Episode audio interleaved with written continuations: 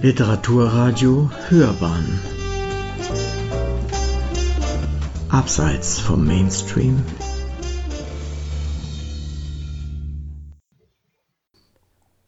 Der stille Held aus der Papierfabrik.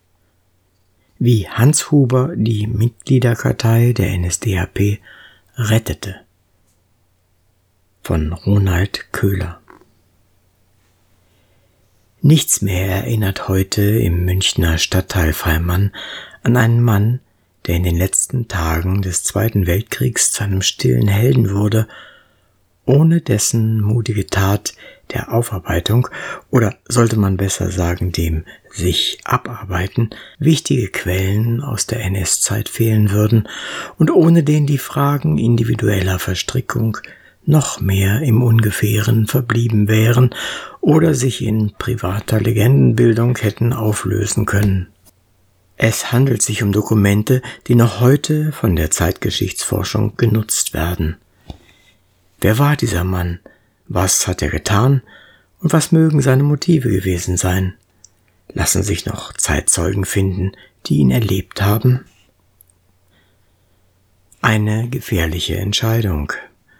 Hans Huber war seit den späten 1920er Jahren Direktor der Papierfabrik Wirth, eines seit Beginn des 20. Jahrhunderts erfolgreichen Familienunternehmens am Mühlbach in Freimann. Am 15. April 1945 erschien ein hoher Funktionär der Reichsleitung der NSDAP bei Hans Huber, um eine große Papierlieferung anzukündigen, die sofort zu vernichten sei. Als in den Tagen danach etwa 20 Lastwagen auf dem Fabrikgelände ihre Fracht abluden, erkannte Hans Huber, um welch brisantes Material es sich handelte. Millionen von Karten der Mitgliederkartei der NSDAP.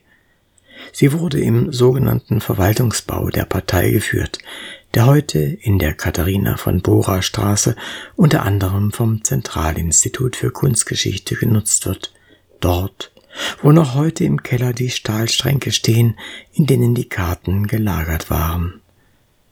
Das Foto des Karteisaals aus dem Jahr 1938 vermittelt einen Eindruck davon, wie hier mit deutscher Gründlichkeit Millionen von Parteimitgliedern geführt und deren Mitgliedsbeiträge erhoben wurden, die eine bedeutende Finanzierungsquelle der Partei waren.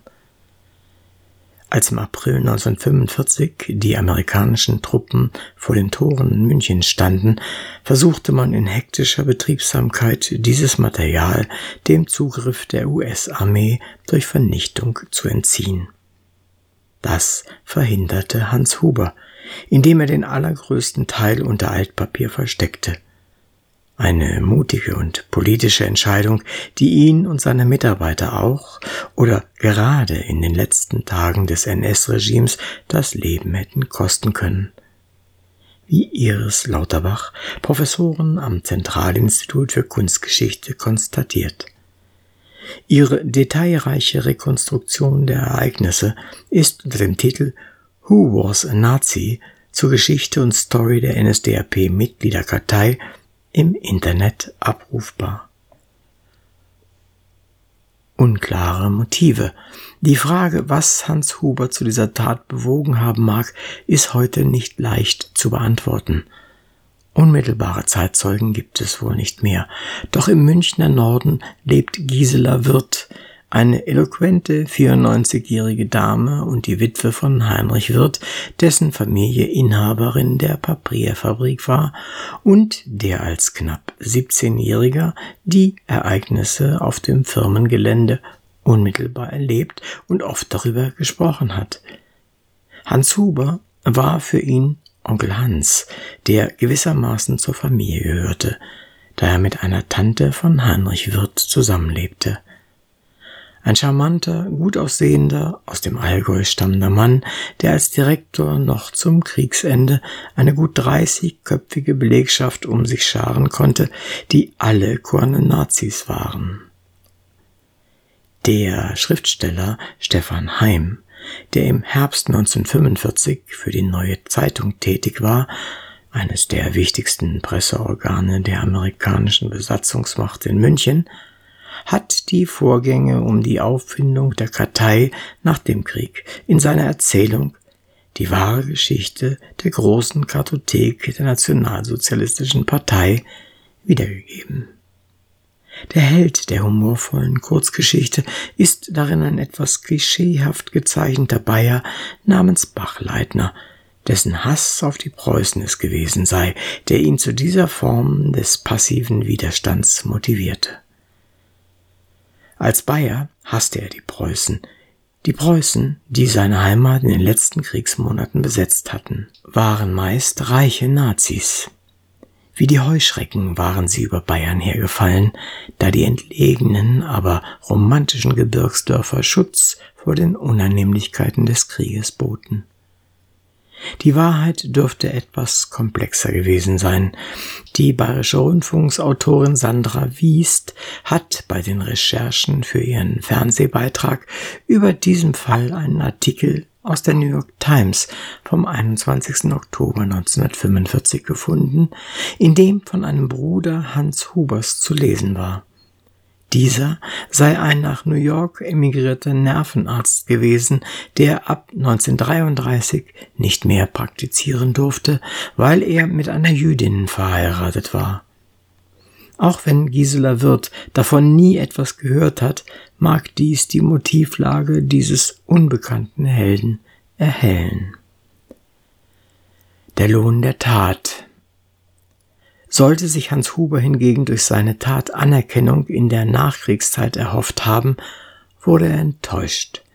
Sogar die Amerikaner erkannten erst nach und nach, welch brisantes Material sie damit in Händen hielten. Stefan Heim erwähnt in seiner Erzählung Drohbriefe und Drohanrufe, die sein Protagonist Bachleitner erhalten habe. Passiert ist Huber, wie auch seinem fiktiven alter Ego Bachleitner, letztlich aber nichts. Das mag, schreibt Stefan Heim, daran liegen, dass er den Schutz von 40 Arbeitern genoss. Vielleicht ahnte Bachleitner aber auch schon, dass sich bei sieben Millionen Mitschuldigen die Schuld des Einzelnen immer auf die anderen sechs Millionen neunhundertneunundneunzigtausend verschieben würde weshalb es praktisch überhaupt niemanden gab, der sich durch die Existenz der großen Kartothek bedroht fühlte. Ganz so harmlos war dieses dokumentarische Material dann doch nicht. Es wurde bei den Nürnberger Prozessen herangezogen und zu einer wichtigen Grundlage der Spruchkammerverfahren der Alliierten und ist noch heute eine Quelle der Zeitgeschichtsforschung, die digitalisiert im Besitz des Bundesarchivs in Berlin ist. Hans Huber ist 1955 an einer Krebserkrankung verstorben.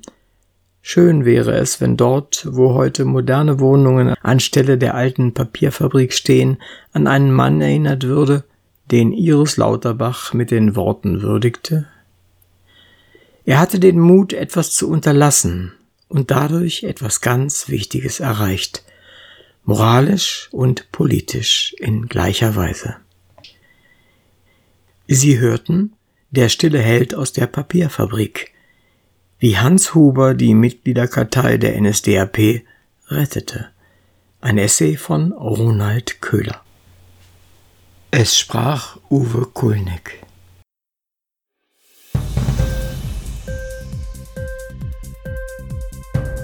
Dir die Sendung gefallen? Literatur pur, ja, das sind wir. Natürlich auch als Podcast. Hier kannst du unsere Podcasts hören. Anchor, Spotify, Apple Podcast, iTunes, Google Podcasts, radio.de und viele andere mehr.